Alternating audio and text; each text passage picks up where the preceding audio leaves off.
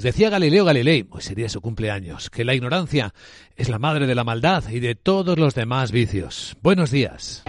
Jueves, decimoquinto día del mes de febrero, año 2024, el día en el que Japón se ha hecho un poco más pequeño, su economía se ha contraído. Contracción técnica, tres meses, los últimos del año, en los que encogió cuatro décimas en términos interanuales.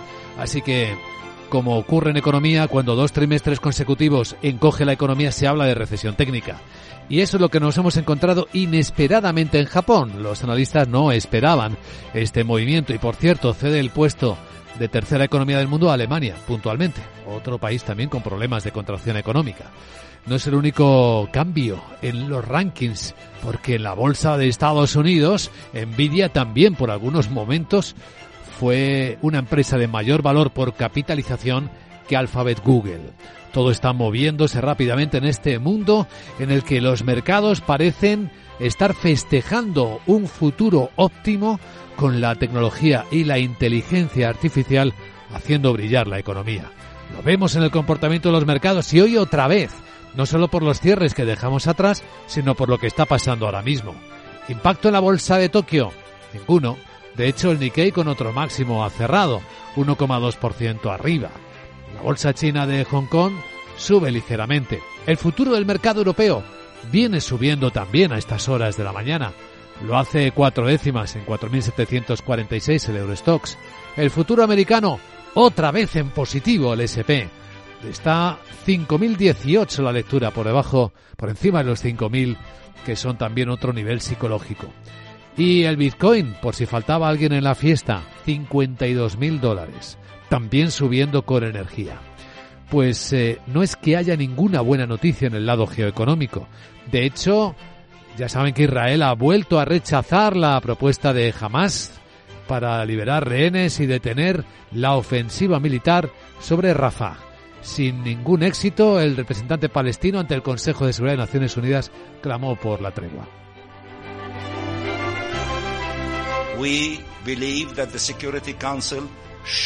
Él decía anoche que creían que el Consejo de Seguridad debería asumir su responsabilidad, actuar inmediatamente para detener los combates, salvando a Rafah de esta catástrofe que se avecina.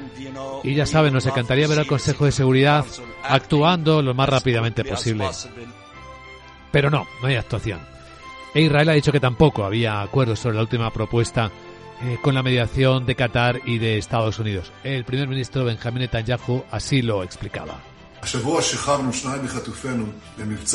Esta semana decíamos liberado a dos de nuestros secuestrados en una brillante operación militar. Ya hemos liberado 112 de ellos mediante una combinación de intensa presión militar y de firmes negociaciones. Esta es también la clave para la liberación del resto de nuestros secuestrados. Aplicar una intensa presión militar y llevar a cabo negociaciones muy firmes. Y sí, insisto en que jamás debe abandonar sus demandas delirantes y cuando lo haga podremos avanzar. ¿Hay otros avances en la guerra de Ucrania? Pues ninguno. Rusia reconoce que se puede extender el conflicto tras su invasión. Y por cierto, comentarios en la televisión. Se van acercando las elecciones en Estados Unidos. ¿Saben qué ha dicho Putin? Que él prefiere a Joe Biden que a Donald Trump.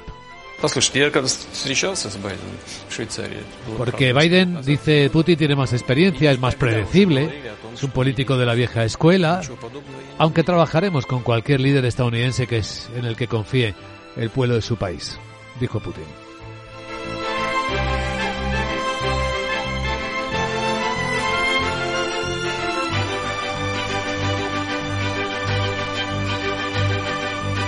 Y de España, hoy vamos a profundizar en un asunto de altísima preocupación, ahora mucho más visible después eh, del asesinato de dos guardias civiles en plena tarea de intentar contener a los narcos.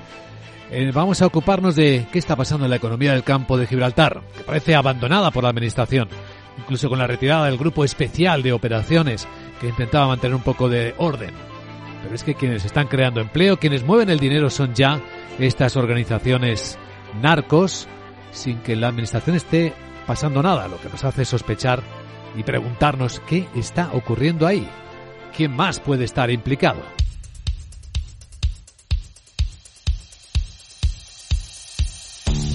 Capital, la Bolsa y la Vida, con Luis Vicente Muñoz. Bueno, pues tenemos eh, una mañana otra vez brillante para los mercados del mundo.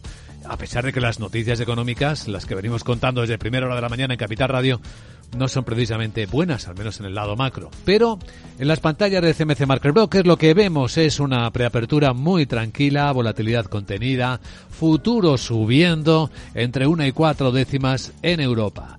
Tendencia claramente alcista después de otro cierre también alcista anoche en Wall Street. Exactamente ahora el futuro del Eurostox está subiendo cinco décimas en 4.748 y el americano muy plano, muy tranquilo en 5.021. Sandra Torrecillas, buenos días. Buenos días. Eh, los inversores europeos cuentan a esta hora con la subida de las firmas de tecnología que han llevado a la taiwanesa TSMC a tocar máximos históricos y a la estadounidense Nvidia que ha superado Alphabet, la matriz de Google, y se ha convertido en la tercera empresa por capitalización bursátil. La sorpresa negativa ha llegado de Japón, donde la economía ha entrado en recesión técnica y pierde el título de tercera mayor economía del mundo, puesto que ahora ocupa Alemania. Con estas referencias, los futuros europeos apuntan a subidas, aunque algunos expertos como Roberto Scholtes de Singular Bank no descartan un descanso.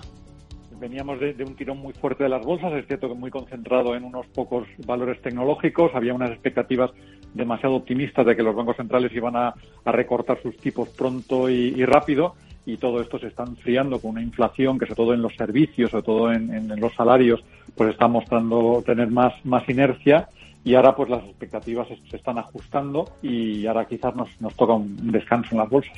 Atención además eh, esta mañana al PIB británico del cuarto trimestre, al IPC de España y a las previsiones de la Comisión Europea, además de los múltiples resultados que nos están llegando en Europa. Y que habrá que cotizar a ver cómo lo interpretan, cómo lo leen los mercados.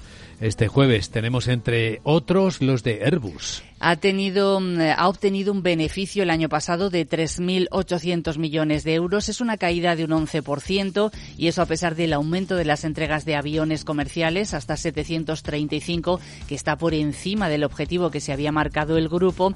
Y lo más interesante es que propone un dividendo ordinario de 1,8 euros por acción. Este se mantiene sin cambios, pero ojo porque anuncia un dividendo especial de un euro por título. Dice que la tesorería neta ha superado el umbral de los 10.000 millones de euros. En la parte negativa, Airbus reconoce un nuevo cargo de 200 millones de euros en su unidad Space. También tenemos aquí ya los resultados de Renault. Con un beneficio neto anual que se queda por debajo de lo esperado, pero sí que ha mejorado los márgenes y los ingresos y además ofrece más efectivo a los accionistas con un enorme aumento del dividendo. Va a proponer 1,85 euros con cargo a 2023, eh, muy por encima de los 0,20 25 que pagó en 2022. Se une de esta forma a otros fabricantes como el estadounidense Ford y General Motors que están dando más efectivo a sus accionistas. Y en el lado del automóvil también los de Stellantis. Eh, ha presentado caída del beneficio operativo de un 10%. Son cifras del segundo semestre del año pasado, cuando las huelgas de seis semanas en los fabricantes eh, de automóviles en Estados Unidos eh, provocaron largos paros en las operaciones allí. Las cifras están superando previsiones el grupo va a proponer un dividendo de 1,55 euros por título, que es aproximadamente un 16% más que un año antes.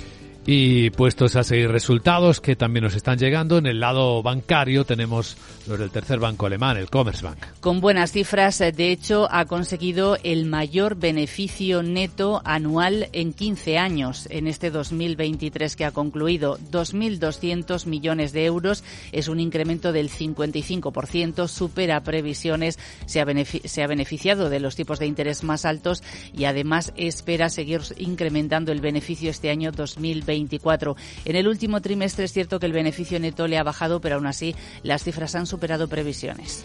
Y en el lado de las telecos, pues Orange. Nos están llegando las primeras cifras del mayor operador de telecomunicaciones de Francia. Beneficio operativo anual supera los 13.000 millones eh, y está por encima de lo esperado, impulsado por el sólido comportamiento de su negocio en Europa y también dice que por los precios más altos en un mercado que ha sido menos dinámico.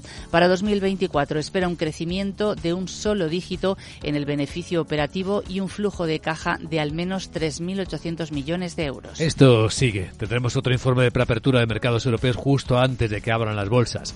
Ahora vamos a actualizar cómo nos dejó las cosas al cierre Wall Street.